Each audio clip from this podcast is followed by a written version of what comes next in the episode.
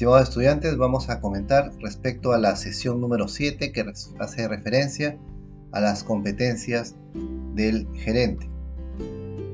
Eh, en este sentido vamos a comentar dos, dos temas, uno referido a los principales roles que desempeñan los gerentes y otra referida a una habilidad importante en la gestión que es el manejo de la inteligencia emocional. Va a ser importante que nosotros podamos eh, desarrollar también algunos de estos ejercicios, proponerlos para poder mejorar esta competencia que debemos, la que debemos ir fortaleciendo. ¿Cuáles son los roles del gerente? De acuerdo a Misber, los gerentes tienen tres roles principales dentro de la organización. Roles de información, roles interpersonales y roles de toma de decisiones. En cuanto a los roles interpersonales, es la, figura, digamos, que muestra y la forma como se relaciona con otros de manera externa, ¿no? En este sentido, de manera más concreta, se hace, se, puede observar en la, figura de líder, de, de representación o de jefe simbólico de la autoridad, y también como un networking, como un enlace para poder alcanzar otros, otros puntos, otros objetivos. En los aspectos informativos es otro tipo de funciones o de roles que desempeña. Se encarga de encontrar, difundir, almacenar la información que tiene, que llega a sus manos y las distribuye en la organización. En ese sentido, desarrolla labores tanto internas como externas, de vocero o de difusor, Finalmente, las labores de, decisión tienen que ver con tomar decisiones en momentos difíciles, por ejemplo en, los momentos de perturbación, negociar eh, con, otros grupos de interés, situaciones dificultosas, hacer asignaciones de recursos, el emprender y buscar nuevos negocios es parte de las, de las actividades y de los roles que desempeñan con frecuencia los gerentes. Un buen gerente no puede ir de la mano, no puede desligarse del aspecto de la inteligencia emocional. La inteligencia es una capacidad, una competencia que hay que desarrollar, que te permite identificar tus sentimientos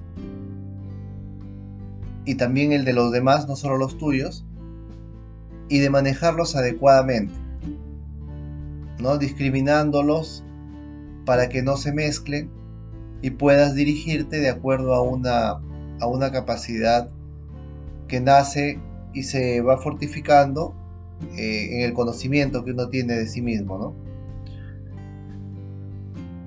La inteligencia emocional, para poder entenderla, esta no es un solo concepto o es un concepto único, ¿no? sino que puede plasmarse en dominios.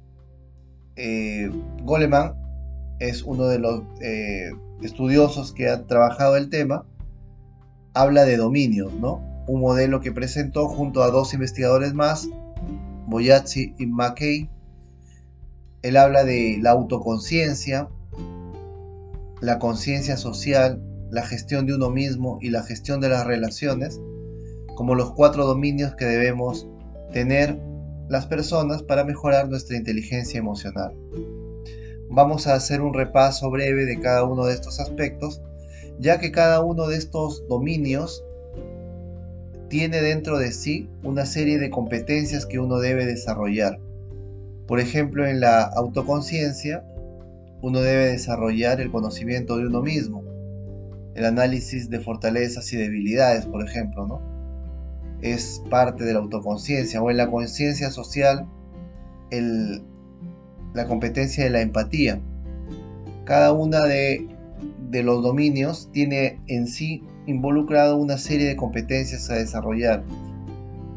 En la última versión, el último modelo que presentaron, hacía referencia a 18 competencias que, que pueden desarrollar para poder fortalecer la inteligencia emocional, aunque no todas las podemos dominar de manera integral.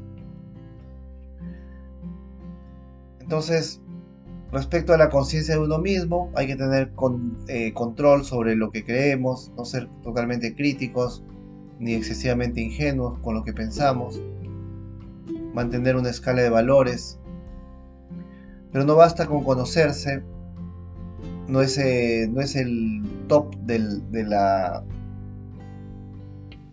del manejo emocional, sino que hay que aprender a gestionar lo que conozco de mí. Yo puedo saber que yo tengo algunas deficiencias, algunas debilidades, y, eso me puede mantener atrapado, ¿no? Como, la, como en un lastre. Entonces, no basta solamente con conocerlo, hay que gestionar las emociones que tengo, comprenderlas y poder avanzar hacia la consecución de otros objetivos. Si una persona no estabiliza las emociones y, los recuerdos, si no se, no se conoce más, es difícil que pueda manejar eh, las emociones, ya que estas vienen de una manera brusca, ¿no? Por ello es importante contar con un semáforo, ¿no? Un semáforo en nuestras emociones, ¿no? Que nos ayuden a parar, a pensar y actuar adecuadamente.